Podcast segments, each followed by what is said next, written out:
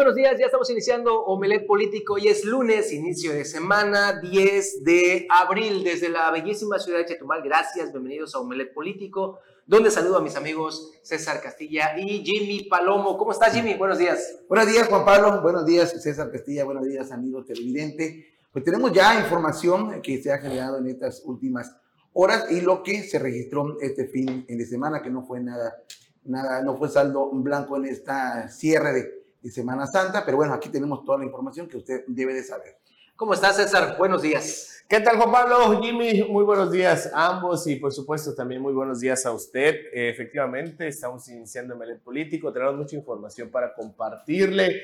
Eh, lamentablemente, como bien comenta Jimmy, no vamos a poder tener ya en estas vacaciones de Semana Santa un saldo blanco, independientemente de las situaciones que no se hayan dado, por decir, en las playas o en balnearios. Eh, el día de ayer, lamentablemente, un pues, hombre chetumaleño lamentablemente fue, eh, bueno, murió a consecuencia de un fuerte accidente aquí en las calles Andrés Quintana Roo, eh, San Salvador, un accidente aparatoso, muy fuerte, esta persona pues falleció de manera inmediata. Eh, de esto y más, toda la información que le vamos a compartir en los próximos 60 minutos. Pues iniciamos con Otoño Blanco. Vámonos ya con nuestro recorrido habitual aquí en Otope Blanco, eh, donde pues ya la seguridad pública va a ser eh, fortalecida durante estas vacaciones. Esto también como parte del operativo Semana Santa 2023.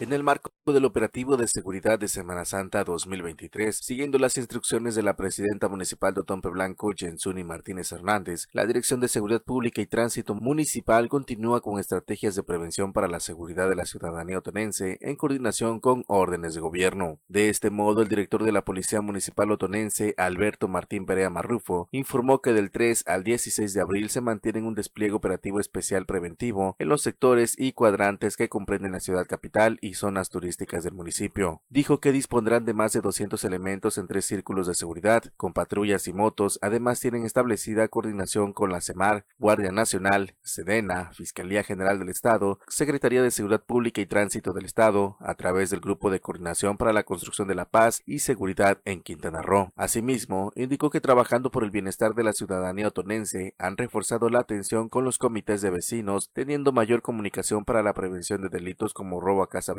entre otros, principalmente lográndolo con la participación de las y los otonenses. De este modo recomendó a las y los habitantes continuar con la prevención, teniendo precaución de cerrar sus viviendas adecuadamente a quienes sigan planeando salir de viaje, mantener iluminados sus frentes y evitar comentar las fechas en las que estén fuera de sus hogares, de igual forma evitar conducir en estado de ebriedad, mantener a su familia cerca y a la vista, más en espacios donde haya mucha afluencia de paseantes. Notivisión.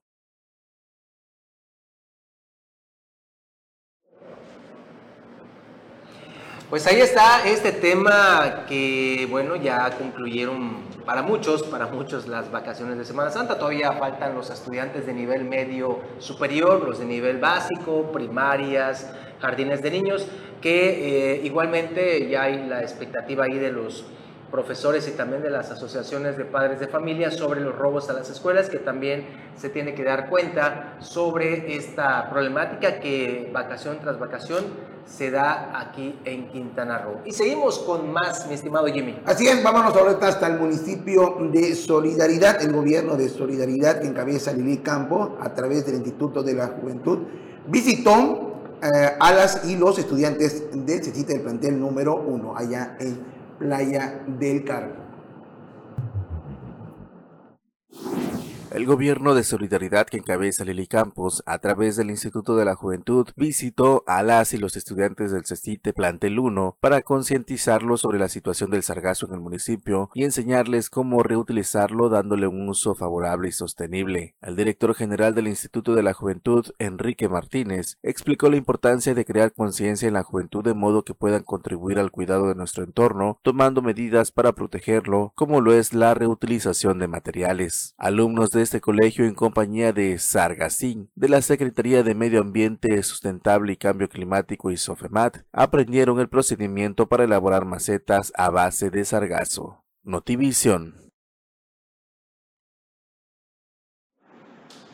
Pues ahí está. Y pasando a más información, Juan Pablo Jimmy, eh, el día de, bueno, el fin de semana estuvo circulando una denuncia por parte de gente que estuvo eh, este fin de semana de Semana Santa eh, disfrutando de la laguna de los siete colores ahí en Bacalar. Se evidenció una, pues, digamos, no sé cómo lo podríamos tomar, pero sí hubo indignación por parte de la gente por la manera en la que algunos turistas pues llegan a, a esta pues, zona sur del estado de Quintana Roo y a pesar de que se le da las indicaciones de cómo también preservar lo que es el ecosistema tanto de la laguna de Bacalar, así como también de los diferentes puntos de eh, los balnearios de esta eh, zona sur del estado, pues a algunos no les importa y pues cometen ciertas eh, acciones que pues indignan a tanto habitantes de Bacalar, así como también de diferentes partes de la zona sur. Y me refiero específicamente a esta situación, lo que ocurrió el fin de semana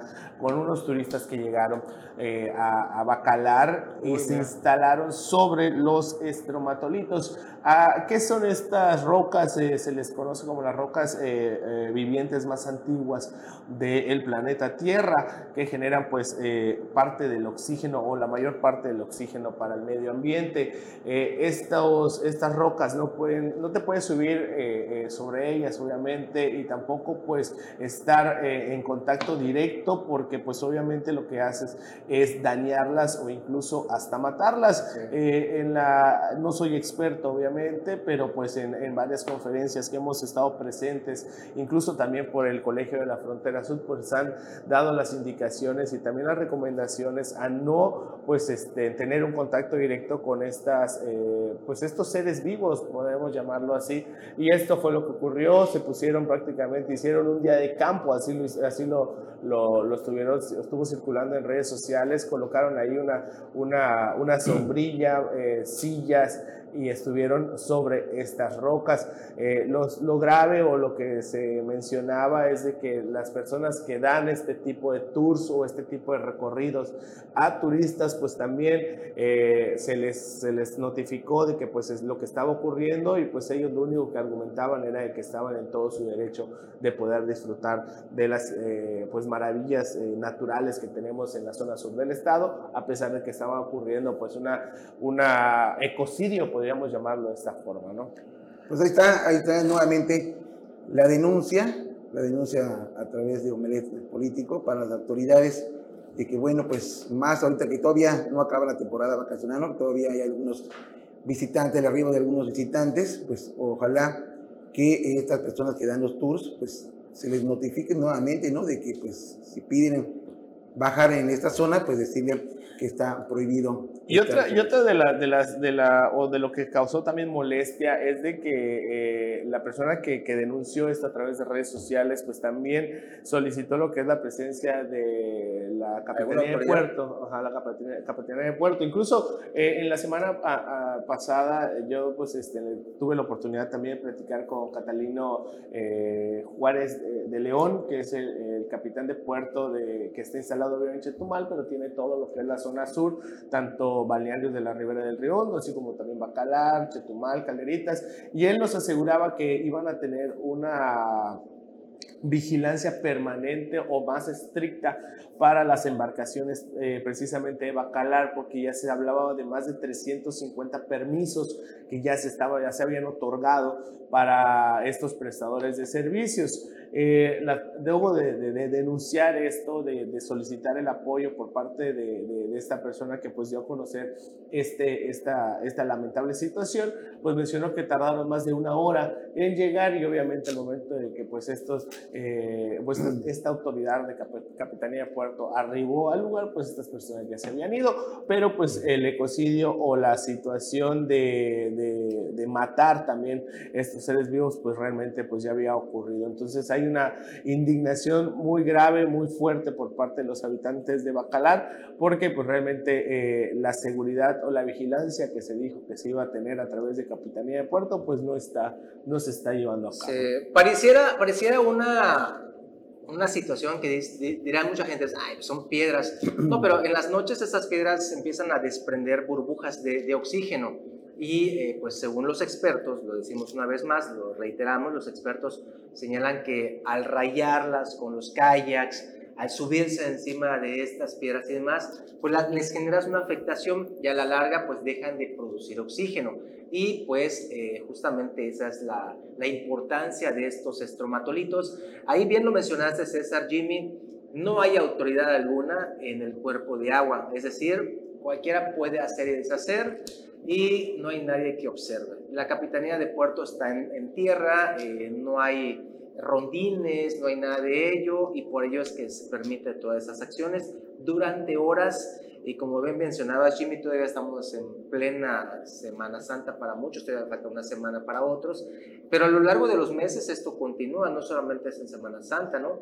Entonces, ante la falta de una eh, autoridad que esté regulando esto y que esté sancionando o llamando la atención, pues estamos viendo las imágenes, esto es lo que ocurre, y no solamente en Bacalar, en todas partes donde justamente no haya una autoridad, simplemente se da como cualquier cosa, las las afectaciones al medio ambiente, César. Así es, eh, Juan Pablo, y otra de las denuncias igual que estuvo circulando este fin de semana eh, fue un incendio, un, eh, un, voraz incendio que estuvo en esta zona también de entre Surjagua y Pichi, también parte de, de, Bacalar. Se habla de que pudiera ser también un incendio provocado Por, por cuestiones de lotificación de estos terrenos que se están, pues, al parecer ya comercializando. El cambio de uso del suelo. Exactamente. Entonces, entonces ya eh, se, se, dañó también parte del ecosistema o en este incendio que pues eh, hay que ser también muy responsables con la información. Eh, no estamos seguros de que haya sido un incendio provocado, eso es lo que se mencionaba a través de redes sociales.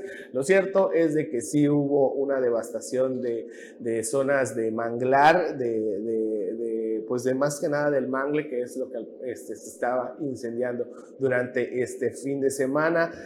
tardó también las autoridades en arribar también para poder eh, combatir este, este incendio que pues sí eh, fue de grandes magnitudes y esto fue lo que también ocurrió en el fin de semana y que pues también hubo un daño directo para el ecosistema.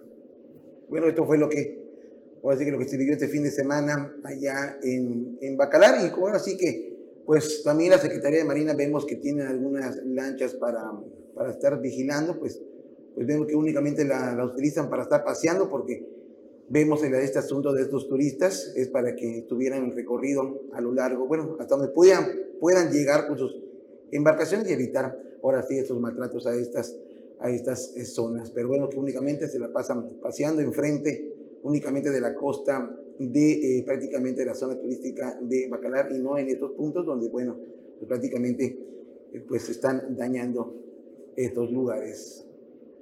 Pues sí, y con esto vamos a nuestro primer corte y regresamos con más aquí en Omelet Político.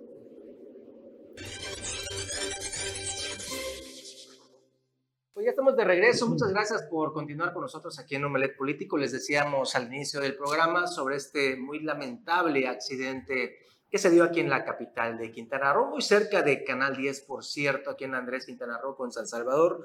Un terrible accidente en el que una camioneta Durango, color blanco, pues se vuela literalmente su alto y embiste a un motociclista. En este, en este vehículo de dos ruedas, en la motocicleta, iba un trabajador del Instituto Nacional de Migración, que bueno, justamente así quedó la, la, la unidad, vea usted, el impacto fue tremendo, tan tremendo, tan brutal, que inclusive, no sé si ustedes llegaron a ver, Jimmy, César, que justamente allá afuera, esta es la esquina donde quedó lamentablemente el cuerpo de esta persona, había un poste, un poste de energía eléctrica que pues ya estaba viejo, ya estaba incluso cuarteado, pero fue tan grande el impacto que vea usted cómo dejó el poste. Sí, lo destrozó, lo destrozó realmente. Este, sí, y también nuestro más sentido pésame para la familia de Omar Villarreal, es la persona que pues lamentablemente fue el que eh, falleció en este, en este accidente. Eh, fue una eh, imprudencia también por parte del conductor de esta, de esta camioneta que no sé si tenemos el video donde se ve realmente el momento en el que este, va circulando esta persona sobre la avenida Andrés Quintana Roo al llegar al cruzamiento con la San Salvador es cuando esta camioneta pues no respeta su alto y lo embiste ah, de lleno que termina proyectado sobre, esta, sobre este, este, este poste y también la motocicleta también se aporrea en esa parte de la esquina de la, de la San Salvador con, con Andrés Quintana Roo y pues esta persona pues lamentablemente fallece de manera pues prácticamente instantánea, ¿no? Entonces hay que tener más precaución. Eh, las autoridades incluso al inicio del operativo eh, Semana Santa lo han mencionado, eh, pues conducir a la defensiva sería lo, más recomendable para los motociclistas, a pesar de que tengan precaución, pues hay que hacer un pequeño freno, ¿no? Para antes de llegar a una, a una intersección, pues al final de cuentas, pues la vida no, no se, se va en un instante y esto fue lo que ocurrió para esta persona que lamentablemente el domingo de resurrección su familia pues va a tener que estar pues ahí eh, velándolo, ¿no? Entonces hay que tomar más precauciones y evitar pues este tipo de accidentes. Sí, caray, bueno, ahí nuestro pésame para, para toda su familia. Mañana martes también hay que señalarlo, existe la posibilidad de un bloqueo carretero en la vía eh, federal, evidentemente, Felipe Carrillo Puerto Valladolid.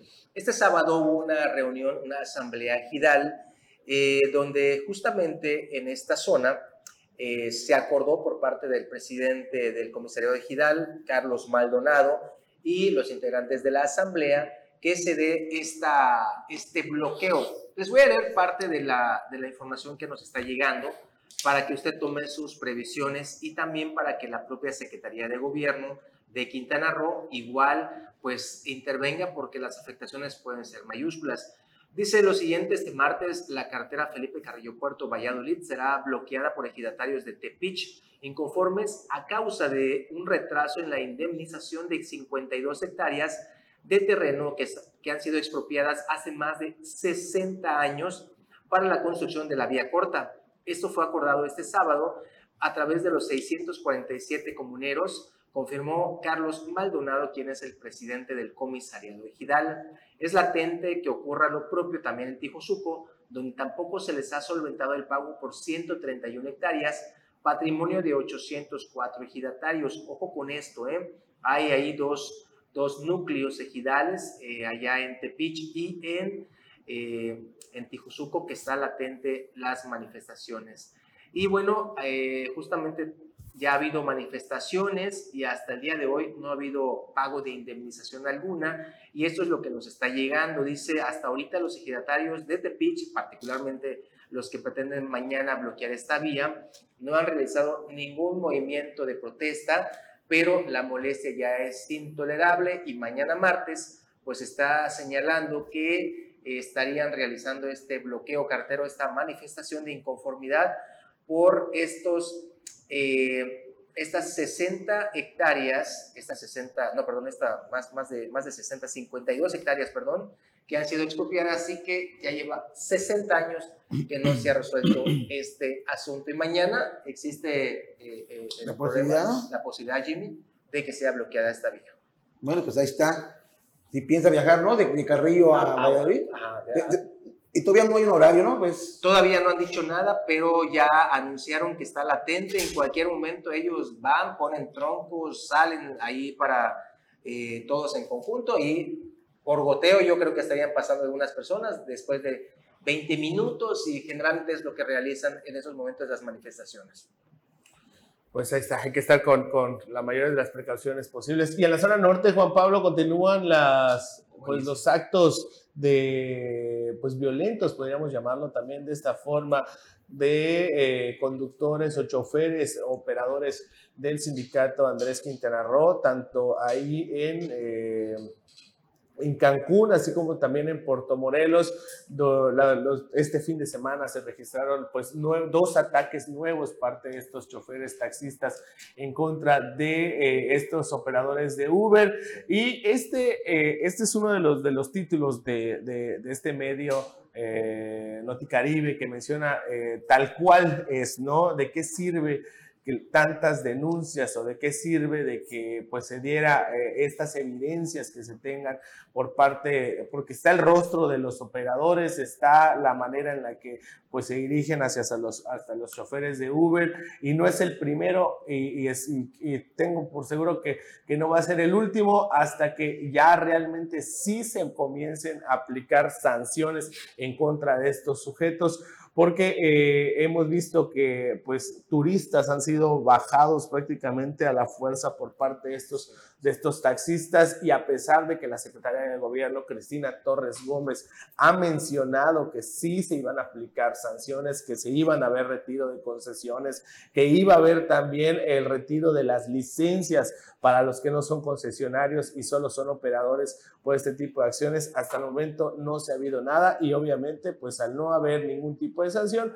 pues se continúan cometiendo este tipo de actos. Tenemos el audio, pero también tenemos el video. Y justamente el primer video se los puedes poner, producción, para que usted escuche la magnitud de las amenazas, de las advertencias, de lo que pasa con eh, operadores de Uber y los eh, taxistas del sindicato Andrés Quintana Roo. Hay que decirlo, esto es en Cancún. El sindicato Andrés Quintana Roo es el más grande y poderoso que hay en Quintana Roo hasta ahora. Y vamos a escuchar cómo está esta situación que está sucediendo con esas amenazas de los taxistas a choferes de Uber. ¿Qué graba? ¿Ah? ¿Qué graba? ¿Por qué nos graban ustedes? ¿Dónde la están grabando? No, pero nos grababan. ¿Me vas a tirar una piedra? Por eso, pero ¿por qué me grabas? ¿Me vas a tirar? ¿Por qué me grabas? ¿Me vas a tirar una piedra? Ahorita le vamos a a la madre a tu cara. ¿Todo bien?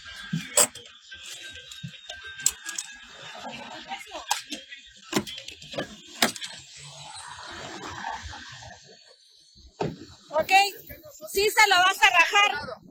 No te estamos haciendo nada. Y si tú estás diciendo las cosas es porque tú sabes lo que tienes que hacer. A ver, a ver, señor. A Lárguese ver, señor. y ya estuvo. Ok. Lárguese. Ok, me voy a largar. Me voy a largar. Ok. Lárguese. Ok, me voy a largar. Ok, me voy a largar. Ok. Que lo graben. No, ahorita voy a hablar al 911. Entonces, ¿lo cancelamos? No, no, súbanse, voy a hablar al 900. Una vez más, vemos que ahí estaba este vehículo, pues con las turistas a bordo. Imagínese usted nuevamente la imagen que se llevan de, de, Quintana Roo, hay que decirlo así, tanto dinero que se gasta Jimmy César, en promoción, en promoción para que venga el turismo. Sí, caray, para que venga y se reciba de esta manera. Y bien lo mencionaste, César, una vez más lo decimos, ¿y las sanciones? Todavía no vemos nada, únicamente palabras de las, de las autoridades, porque los taxistas pues siguen haciendo de las suyas, en, en este caso allá en Cancún.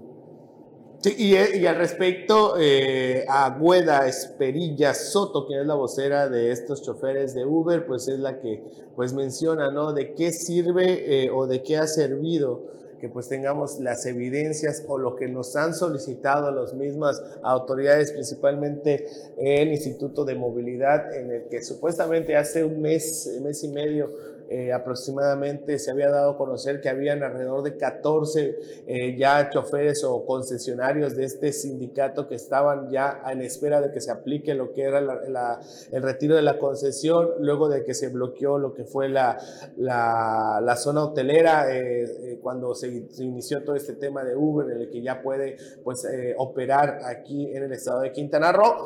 se dijo que ya estaba, incluso la secretaria de gobierno, Cristina Torres Gómez, aseguró que ya estaba en proceso de aplicar las sanciones, pero el tiempo sigue este, transcurriendo, eh, se continúan eh, cometiendo este tipo de acciones y como vimos, ahí estaban las dos turistas ahí espantadas de que, oye, ¿qué pasó? No, súbete, súbete, pero al final de cuentas ahí está claramente y podemos ver cómo las turistas espantadas de, la, y escuchamos bien las groserías que dijo esta, este, este sujeto de que te vamos a partir toda la M, ¿no? Entonces ahí sí... Eh, eh, hasta que no se apliquen las primeras sanciones, hasta que no se haga algo al respecto, esto va a seguir ocurriendo tanto en Cancún, así como también en Puerto Morelos, Playa del Carmen, y, pues las cosas eh, no hay eh, para cuando realmente sí se haga lo que deben hacer lo que las autoridades. Y, esperemos que no pase a mayor estos, estos, estas situaciones que se viven entre eh, los conductores de Uber con los taxistas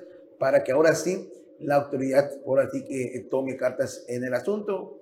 Como lo comenté, esperemos no pase a mayor estas situaciones que se presentan con los taxistas y con Uber para que ahora sí la autoridad meta eh, en cintura a estos taxistas que en la mayor parte son los taxistas quienes comienzan estas agresiones en contra de, eh, de, estos, de este servicio de plataforma digital que es Uber. Eso, eso sería, sería lo más lamentable, Jimmy, ya que se llegue a agresiones ya más fuertes.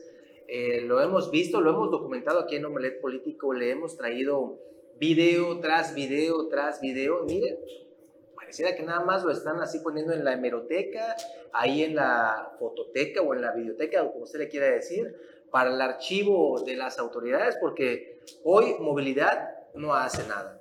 Y las sanciones que se iban a dar a los taxistas para el retiro de la concesión no ha habido o simplemente siguen en proceso, muy dilatado, muy lento, pero vemos que estas agresiones continúan. Y recuerde usted que Uber sí puede trabajar aquí en Quintana Roo, están amparados y pueden hacerlo con total tranquilidad. Y esto no lo decimos nosotros, lo dice un juzgado federal. Pero bueno, como bien menciona Jimmy, continúan las agresiones y no hay sanción para nadie. Bueno, y con esto vamos a nuestro segundo corte y regresamos con más aquí a Omelet Político.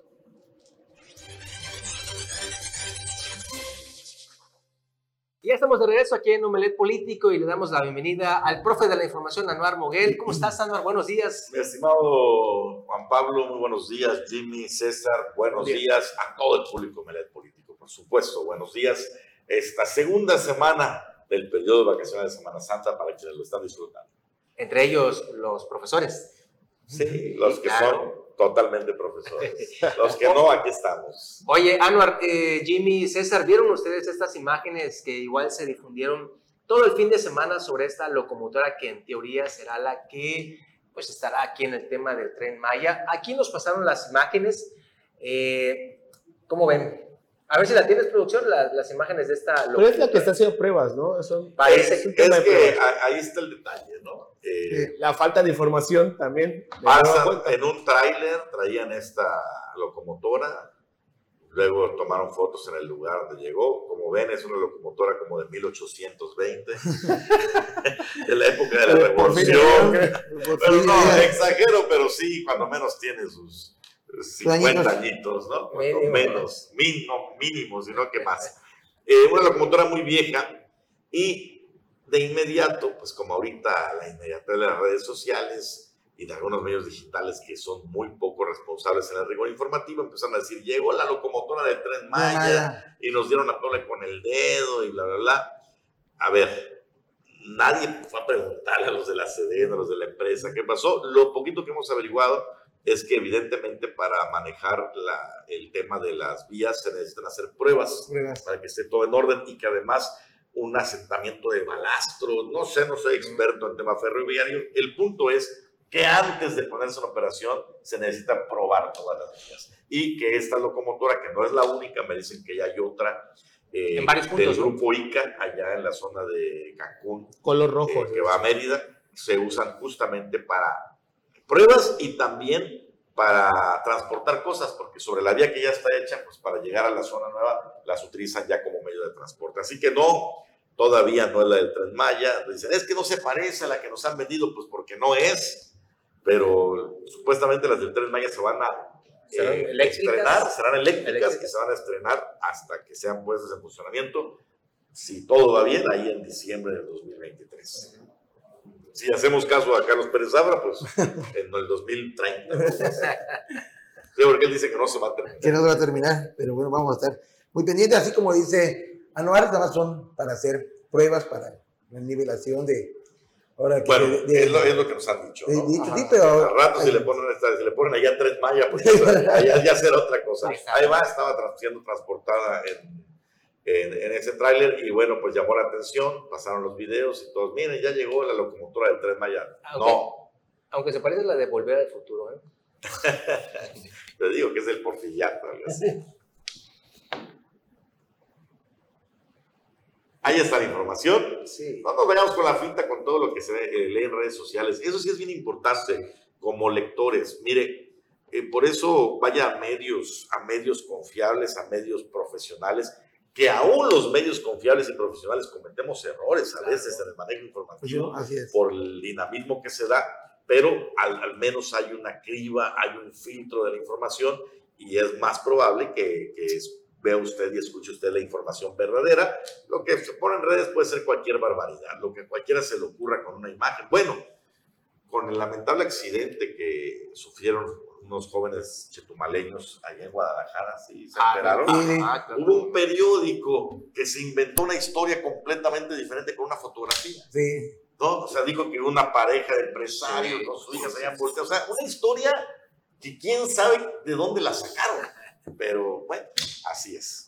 Que por cierto, ahí estuvo la hija de una reconocida política de aquí de... De, De Mónaco. De hecho, ella es la que vive allá en Guadalajara, resultó con lesiones, eh, está hospitalizada, aunque todo indicaba que iba, o sea, bien, que no tenía ningún problema. Otra hija de una familia chetumaleña también está hospitalizada, de la familia El Jure.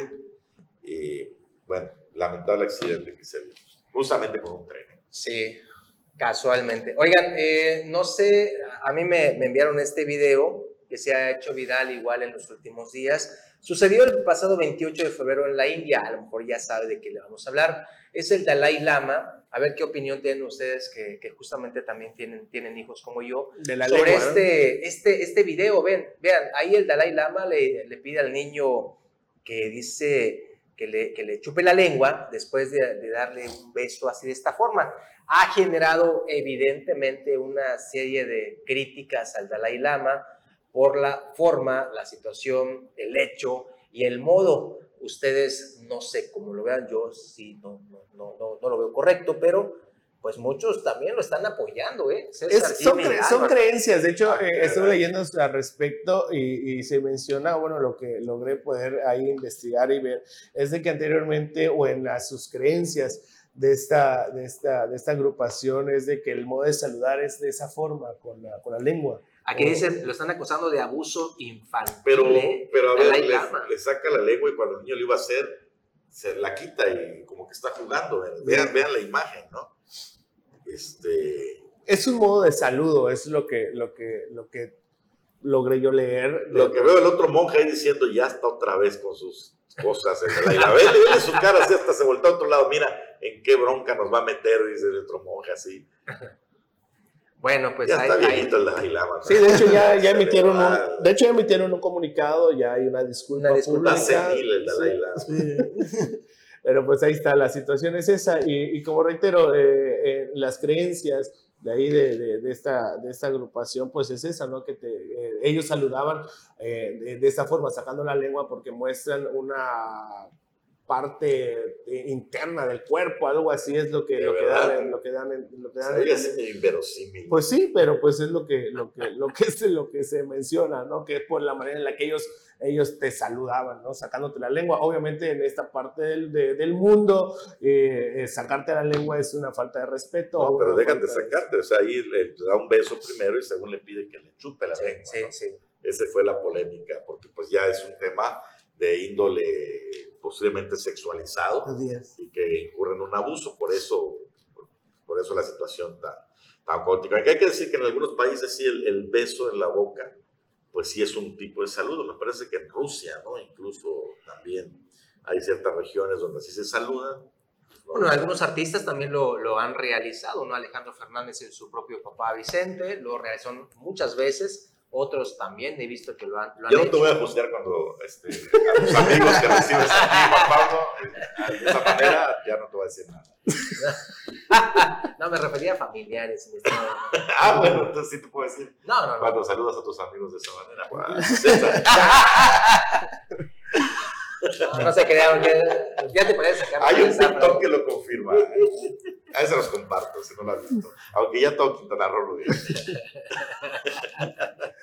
Ya están hablando unas cosas.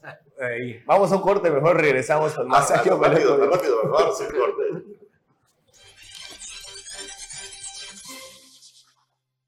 Estamos de regreso aquí en Omelet Político y bueno, con esta mega obra que hizo la Sedato en Calderitas, en la que se invirtieron, escuche usted, estaba viendo ahí las notas, 160 millones de pesos. Uy, no. La de remodelación del, del, Sí, del Boulevard de Caletas. sí. Es que, es que eran varios, Uy, varios sectores. 160 millones de pesos. Así va a ser el malecón, y son, y son mirador. dos tramitos pequeños. Ah, es que, pero ahí va, Iba a se haber hizo un artificiales. Ahí está el mirador, ¿no? Este de, de, de Calderitas. Este fue cuando todavía estaba cerrado, ya estaba abierto. No, ahorita, ahorita ya, está. abierto. Pero eh, bueno, hay un problema. Ya Protección Civil Municipal dio a conocer que tiene algunos problemas de seguridad. Eh, ¿Qué piden a la gente? Que no se suban más de cinco personas. Pero pues no hay ningún letrero, no hay nada ahí que te diga, ¿no? Son, piden cinco personas y que además pues respeten y tengan cuidado, porque vimos una foto en redes sociales esta semana, eh, compañeros, donde pues la gente de inmediato dice, híjole, esto no es peligroso, a ver si tiene la foto producción, donde está al parecer un joven, Es una un joven, ahí niñito, está, es un muchachito. niño, ¿no? Sí. Ahí en el barandal para tomarse la selfie. Y pues usted dirá, no, no hay problema, a lo mejor no hay nada peligroso, nada más recordarle que estos barandales no están empotrados a la estructura. Tenemos Ah. imágenes donde estaban pelones, Sí. así que seguramente los tuvieron que instalar con tornillos o con algo así al concreto, ¿no? Es, es, yo siento que es necedad el hecho de que también los papás pues permitan que sus hijos... Mira, la altura yo no sé si tendrá unos 20, 30 metros, posiblemente tenga, eh, pues sí, eh, algo así, me han, me han comentado, pero eh, siento que ya es hasta, hasta el necio que, que los chavos, las chavas, las personas hagan ese tipo de, de, de acciones. Que se expongan, ¿no? Porque, como bien mencionas, pues una de esas se, se derrumba este barandal y, y lo dijo el director de Protección Civil, el barandal no está sujeto, hay mucho Ahí, está, ahí estamos viendo el, el previo, no, no hay barandales, ¿no? Incluso ya cuando quitan todo, está sin barandales. Los barandales los pusieron después. Sí. Que por más seguro que esté, uno debe tener, eh, pues, conciencia. Ahí están, no, no hay barandales, se pusieron después. Hay que tener conciencia y cuidado. Entonces, ¿qué están pidiendo el director de Protección Civil? Como que también se medio lavó las manos, ¿eh? Como que no asumió responsabilidad total. Sí, Dijo, pero es dice, que la responsabilidad es del alcalde. del alcalde de Calderita. ¿Qué, qué pedimos? Le hicimos las observaciones de que no suban más de cinco personas. ¿Por qué? Porque pues no sabemos cuánto aguanta ese voladito. Ajá. Eh, han subido 15, 20, no sé, Sí, cinco personas a la vez y eh, pues que tengan cuidado con las reglas, ¿no? De no exponer su integridad ni su. Ya hay gente que está pidiendo que pongan un vigilante. Pues vamos a ver. Pero, pero esto no, no lo pueden hacer porque como es una obra inconclusa que no ha sido entregada, Ah, no sido no, entregado. ha sido, sido no, no, entregada. no ha sido entregada esta obra. Ah, con razón. Por porque eso es. No, yo- eh, esta obra no ha sido entregada. Yo estaba leyendo que contempla playas públicas. Y dije, ¿dónde está la No playa? hay, no hay. Canchas de voleibol. Incluso, ¿Y incluso al, lado, al lado de este mirador iba a haber un, una, unas, eh, como un espectáculo de, de fuentes donde los pequeños pues se podían eh, mo- mojar, ¿no? Eh, o bañarse o estar ahí eh, eh, jugando con estas fuentes. Nunca funcionaron y nunca van a funcionar porque es una obra inconclusa. Por eso la autoridad, por eso ni una autoridad se ha querido hacer cargo de esto de poner a un, a un empleado, a un trabajador de, alguna dirección, de algún del gobierno municipal o gobierno estatal, porque es una obra inconclusa. O sea que de las playas, de las canchas de boli, de No los hay baños nada. públicos, No hay nada. ni, no había ni nada. esperemos que In- incluso, incluso al final, al final de, de- de esta obra, que es en la- la calle Yucatán y en la colonia Yucatán, pues iba a haber como, como un, igual como un espectáculo de, de fuentes y para la convivencia familiar. Nunca eh, se puso en marcha, incluso ya está todo grafiteado. Y no hay eh, nadie que, que- que lo esté cuidando. ¿Por qué? Porque, que porque es una obra incompleta. Pero, pero es una preocupación porque la, la, la, la dependencia encargada de esta obra fue la SEDATU. Sí. federal, Sí, la Secretaría de Desarrollo Territorial. Territorial Urbano, no sé Urbano. qué más. Misma dependencia federal que será la encargada de hacer el Parque Quintana Roo. Hmm. El de la Expoferia. Que costará que 250. costará 250 millones de pesos y que está padrísimo el render. Misma dependencia federal que hizo el parque este De- eh, Bacalar, el que mostró nuestro compañero Bruno, que Mm. también quedó así como a medias. Ah. Entonces la La pregunta misma, es, de la que- de- ¿con también el domo, el domo de aquí, Aquí de la, de la Fobiste. Atrás de la ¿cómo se- clínica del Iste, ¿no? Atrás de la clínica del Iste, lo mismo, una, un, Que un quedó domo inconclusa, ¿no? Que quedó ajá, prácticamente entonces, ¿qué confianza tendremos de que esta nueva inversión de 250 millones va a quedar como se prometió? Y, y- y es que eh, eh, la Sedatus es igual que la CEOP. Ellos no, no son los encargados de, de- de realizar las obras, sino contratan a empresas locales, le, le dicen, ¿sabes qué? Esta obra vale 10 millones de pesos, pero te la voy a dar, pero la vas a construir en 4 millones. Y seis, Nada más que y- y peor, seis ellos son empresas nacionales, las Así- mandan. así, ya las mandan y, y por eso llega el momento de que a veces hacen más sus, hacen más su- sus cálculos las empresas locales y dicen, ¿sabes, ¿sabes qué? Me hace falta dinero, ¿sabes que Ya no hay, ya te di eh, lo, lo que, lo que te comenté y dicen las empresas, bueno, pues ahí está tu obra, ahí te la dejo. Varias ocasiones, en varias ocasiones César dio a conocer eh, en las manifestaciones de los empleados de, de la, de la La remodelación empresa Yusa de la obra de Calderitas Yusa, Yusa Construcciones. eh, de que se manifestaban porque no les pagaban. Eh, la, empresa, la empresa que los contrató no les pagaba. ¿Y esa empresa la dónde era? Y, y esa empresa, pues digo, ¿sabes qué? Pues no me están dando el dinero para, para acabar. pero el la gobierno federal dice que se les pagó 138 de los 160 millones. Pero vamos, ahí vamos de que se- las obras no las la, realiza la Secretaría, se las da a otras empresas y esas empresas no tienen nada que ver. Subcontratan. Eh, eh, así es. Y por eso, por eso nunca, eh, en el- un ejemplo como como la CEOP, pues al final de cuentas las, las empresas locales, en caso que quieran denunciar a la CEOP, no lo pueden hacer porque no tienen un oficio donde diga, ¿sabes qué? La CEOP me contrató, no, la- lo- lo- los contratan otra empresa ajena a la CEOP. Y de ahí pues si tienen que aguantar la- las empresas locales, eh, pues recibiendo migajas de las obras que, que les dan. El tema es que la Sedatu, que se ha empeñado, ha hecho un montón de obras. En Bacalar hizo el- la renovación del parque, el estadio de béisbol, que no sé cómo quedó finalmente el estadio de béisbol, eh, en todos los municipios. Aquí- Y, aquí y se empeñan en manejarlo desde allá, desde la federación. Y eso es un problema, porque por ejemplo los de Calderitas fueron aquí a tocar la puerta al municipio, a tocar Sí. la puerta al Estado. ¿Y qué les decían? Pues es que no es nuestra bronca, No, no. Eso es allá con la federación. Pues bueno, pues esperemos que ahora que la gobernadora fue la que cuestionó lo del Parque Quintana Roo, pues ahí sí eh, se cumpla como se debe. Pero además, aprovechando que viene el presidente cada fin de semana o cada 15 días, sería bueno llevarla a recorrer las horas de la Sedato, porque mira lo que hace Román Meyer, creo que se llama el titular.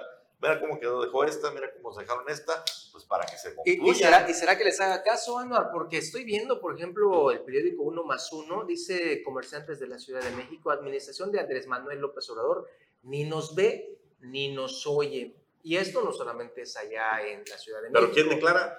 Esto lo declaran comerciantes de eh, seda. A ver, aquí tenemos A la- ver, son conservadores, Juan Pablo.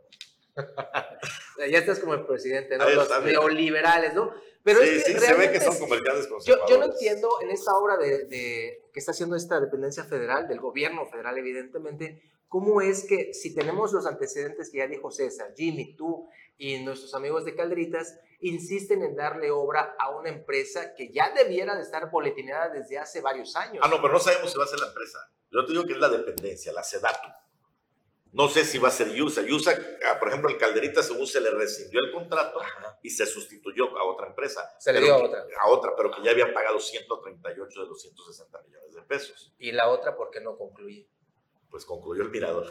Ah, De hecho, creo que Jimmy, la playa artificial de Calderitas es parte de este proyecto, ¿no? Se supone. Se, se supone, pero no Ya hasta igual. las maderas ya se estaban robando. Estaban robando porque solo pusieron, bueno, quitaron parte de, de- de la, de la primera playa artificial y le pusieron como una tarima de, de madera, donde según iban a haber eventos culturales y, y cosas, ¿no? Y ahorita que, que, eh, ¿para qué fue utilizado? Pues ahorita también hay la, la queja de parte de algunos eh, visitantes, de algunos turistas, incluso de algunos restauranteros de calderitas, que es- esta plataforma que pusieron de madera ya, ya eh, fueron utilizados por los restauranteros, ya pusieron toldos, eh, toldos sobre esta, esta plataforma y pues dicen que pues, no, no fue realizado para eso. Y esa es una también de las quejas. Pues sí, pero que sirva para algo. Si pues no para algo, porque, eventos porque culturales, pues, prácticamente, pues igual está inconcluso porque ahí sí iban a re- realizar eventos en los fines de semana, tanto en el, en el día como en la noche, pero vo- volvemos a lo mismo, no pueden hacer nada porque es una obra inconclusa. Rapidito nos vamos con César Castilla, experto en información policial. Oye, ¿qué pasó? ¿Hubo levantón o no este fin de semana? Fíjate que, eh, esta, esta situación, eh, bueno, tampoco quiero ser pesimista eh, en relación a lo que los nuevos protocolos que se están llevando a cabo en el momento de, una, eh, de un operativo o de un, este, reporte como el que ha ocurrido este fin de semana. Eh, se activó el código rojo luego de que se llegó o, o, entró lo que es el reporte al servicio de emergencias 911 de un supuesto levantón donde unos sujetos habían eh, subido por la fuerza a otra persona y se lo estaban llevando. Eh. ¿Qué ocurría anteriormente? Había una coordinación con estos grupos de, pues vamos a llamarlos alcohólicos anónimos o demás, o estos grupos de ayuda para personas que sufran o padezcan algún tipo de, de, de adicción y que vayan a ser pues llevados a un centro de rehabilitación. Eh, esto fue lo que ocurrió el fin de semana pasado. Eh, han cambiado eh, parte de, la, de los de las cabezas que están llevando eh, esta coordinación con, con, con, el 911, incluso el coordinador del 911 ya ha sido cambiado, pero lamentablemente la, el modo de actuar o el modo de que se esté llevando eh, o se esté aplicando los protocolos, pues está en vez de avanzar, estamos retrocediendo. Esta, este operativo eh, se distrajo a lo que son las corporaciones policiales porque la coordinación que había anteriormente pues se ha perdido con, estos, con estas agrupaciones y lo que ocurrió no fue un levantón, sino fue una persona que iba a ser llevada a un centro de rehabilitación, pero pues se activó el código rojo y se hizo todo un operativo aquí en la capital. Oye, pero pues no fue exitoso el operativo porque los agarraron. Sí, y ahí sí, ya sí. se aclaró el sí, tema. Sí, ¿no? se aclaró el tema. Eh, pero pues a, a, lo que yo voy es esto, ¿no? De que se hizo una distracción de los elementos policiales por un, por un, un hecho que no debió haber sido activado el código rojo porque había coordinación antes. Antes, antes de que se hiciera... Pero ¿cómo iban a saber que, era un, que no era una, un levantón, sino un... La, los grupos de, de apoyo tenían coordinación con el 911. ¿Sabes qué? Hoy a las 9 de la mañana vamos a ir a buscar a una persona a tal lugar. Este, a, posiblemente haya... Ah, no, no fueron ciudadanos normales, o sea, era un grupo de apoyo. Sí, exactamente. Ah, ya, ya, ya, ya, perfecto, ya te Pero, eh, como dices, César, se ha, se ha perdido esta coordinación, esta coordinación, y por lo tanto ya fueron puestos a disposición de la autoridad correspondiente de las cinco personas eh, que fueron ayer detenidas. Bueno, esto hemos llegado al final. Gracias por sintonizar a Belet Político este lunes 10 de abril. No se pierdan mañana la emisión a las 9 de la mañana. Hasta mañana. Hasta mañana. Hasta mañana.